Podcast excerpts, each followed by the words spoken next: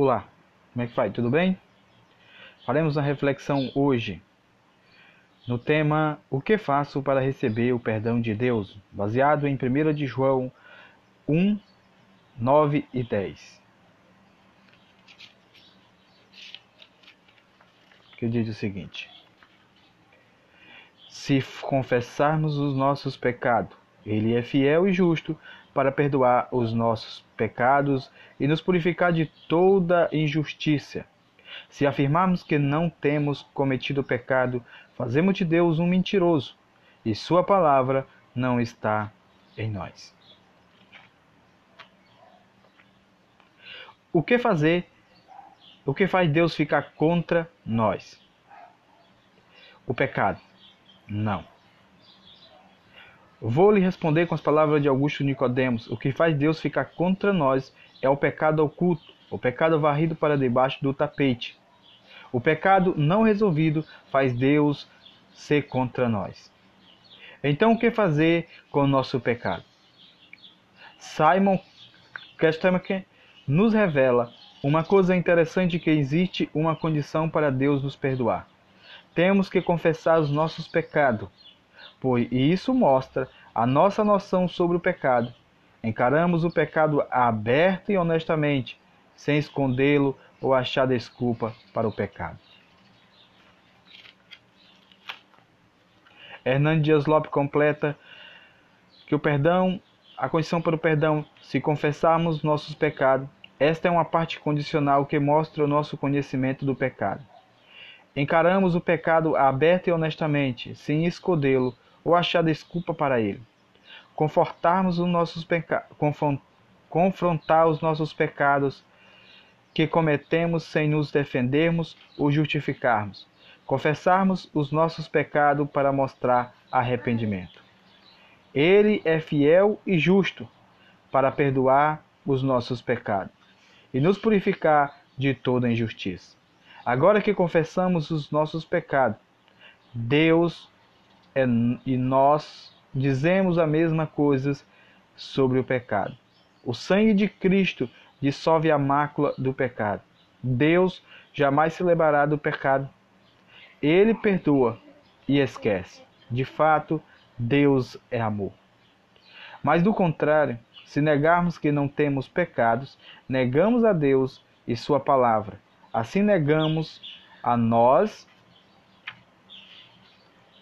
mesmo. Não clamaremos a Cristo e ficaremos sem o perdão de Deus. Imagine que está se afogando em um meio grande mar de água e reconhece que não tem força para se salvar e precisa de ajuda. Você clama por um socorrista e vem um socorrista e lhe tira da, da água. Assim somos nós que estamos no meio do mar de pecado. Reconhecemos que somos pecadores e não tem como sair destes pecados sozinho. E clamaremos pelo nome de Jesus Cristo, o nosso socorrista, nos levando sã e salvo para o reino do Pai. Augusto Nicodemos diz, com base nas escrituras, que Deus, nosso Senhor Jesus Cristo, o Deus de toda misericórdia, tem compaixão de quem rasga a sua máscara em vez de esconder o seu pecado, e revela Deus os seus delitos. A única solução é reconhecer os nossos pecados, declararmos a Deus e clamar por misericórdia a Deus, para nos justificar no sangue de Jesus Cristo. Igreja Evangélica, Deus é Espírito. Rua João Teixeira, Mearim 3, Barreira, Ceará próximo a Itauíra, cultos aos domingos 9 horas. Esse projeto é projeto Palavra Viva e Eficaz. É um projeto de disseminação e expansão do Evangelho de Jesus Cristo e de instrução aos santos do Senhor Jesus. Quando quiser nos visitar, estamos lhe esperando de braços abertos. Que Deus lhe abençoe em nome de Jesus. Palavra viva e eficaz. Reflexão de hoje: O que faremos para ser salvo? Reflexão baseada em Atos dos Apóstolos, capítulo 2, versículo 37 e 38, que diz o seguinte: E ouvindo eles isto, compungiram-se em seu coração e perguntaram a Pedro e os demais apóstolos: Que faremos, varões irmãos? E disse-lhe Pedro: Arrependei-vos cada um de vós e seja batizado em nome do Senhor Jesus Cristo, para perdão dos pecados, e recebereis o dom do Espírito Santo. Antes de começar a explicação do texto, queria orar. Ó Senhor, toque no coração com teu toque especial. Faz esse coração se alegrar na tua maravilhosa presença. Abençoa esse ouvinte, em nome do Senhor Jesus. Amém. O, o filósofo Felipe, Luiz Felipe Pondé fala que vivemos em um tempo de uma praga chamada politicamente incorreto. Não podemos dizer nada que desagrade o outro. Porém, Pedro foi extremamente politicamente incorreto com seus ouvintes. Ele confrontou o pecado do povo e disse que eles teriam que mudar de atitude, mudar de vida para receber o dom do Espírito Santo. Os ouvintes de Pedro, após escutar o seu sermão, ficaram aflitos em saber que eram assassinos, corruptos e que eles tinham culpa no cartório e estavam doentes. Após ficaram aflitos, reagiram e perguntando a Pedro e os demais apóstolos: O que faremos? Pedro responde à pergunta do povo sem arrodeio, dizendo: Arrependei-vos cada um de vocês e seja batizado em nome de Jesus Cristo, para perdão dos seus pecados, e receberão o dom do Espírito Santo. Arrependa-se. Lucas usa a palavra grega metanoia, que significa modificar o seu pensamento, modificar a sua atitude em relação a Deus, ao pecado, ao mundo e a si mesmo.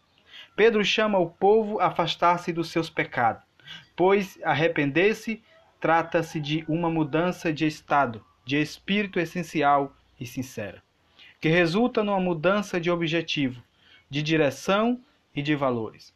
O arrependimento deve envolver tanto uma mudança de ideia como uma mudança de ação. Alguém pode mudar de ideia, mas não muda suas ações. Vê suas ações estava equivocada mas pode estar tão apaixonado por sua velha maneira de agir que não muda. O contrário também acontece. Pessoas mudam a sua forma de agir, mas as suas ideias podem continuar sendo as mesmas.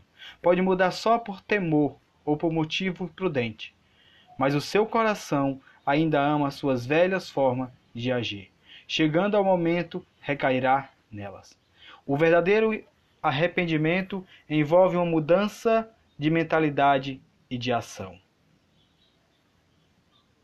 Pedro fala sobre perdão. An Pedro, antes de falar sobre perdão, falou sobre o pecado. Primeiro apontou a doença do povo, em seguida revelou a cura à multidão. Antes de falar sobre redenção, falou sobre pecado. Antes de falar sobre salvação, demonstrou que ele estava perdido em seus pecados. Mostrou a lei, antes de pregar o Evangelho. Não há arrependimento sem primeiro reconhecer a culpa. Não há salvação sem arrependimento. Ninguém entrará no céu antes de saber que é um pecador. O céu não é um lugar para pessoas perfeitas. O céu é para pecadores arrependidos. Eu chamo a sua atenção para a palavra cada um de vocês. Lembra o ouvinte de Pedro e os leitores modernos que esta mensagem é para os ouvintes de Pedro no dia de Pentecoste e os que lê a Santa Escritura hoje. Ou seja, a mensagem arrependa-se é para todos. Todos precisam tomar uma decisão a respeito de Cristo. A sua oferta é a única solução eficaz para o problema do pecado que atormenta todos os descendentes de Adão. Então, caro amigo, só lhe resta reconhecer o seu pecado. Reconhecer Jesus Cristo como o único que pode lhe tirar das trevas de seu pecado. Se arrependa de seus pecados e se volte para Cristo Jesus. que ele deixará você mais alvo do que a neve.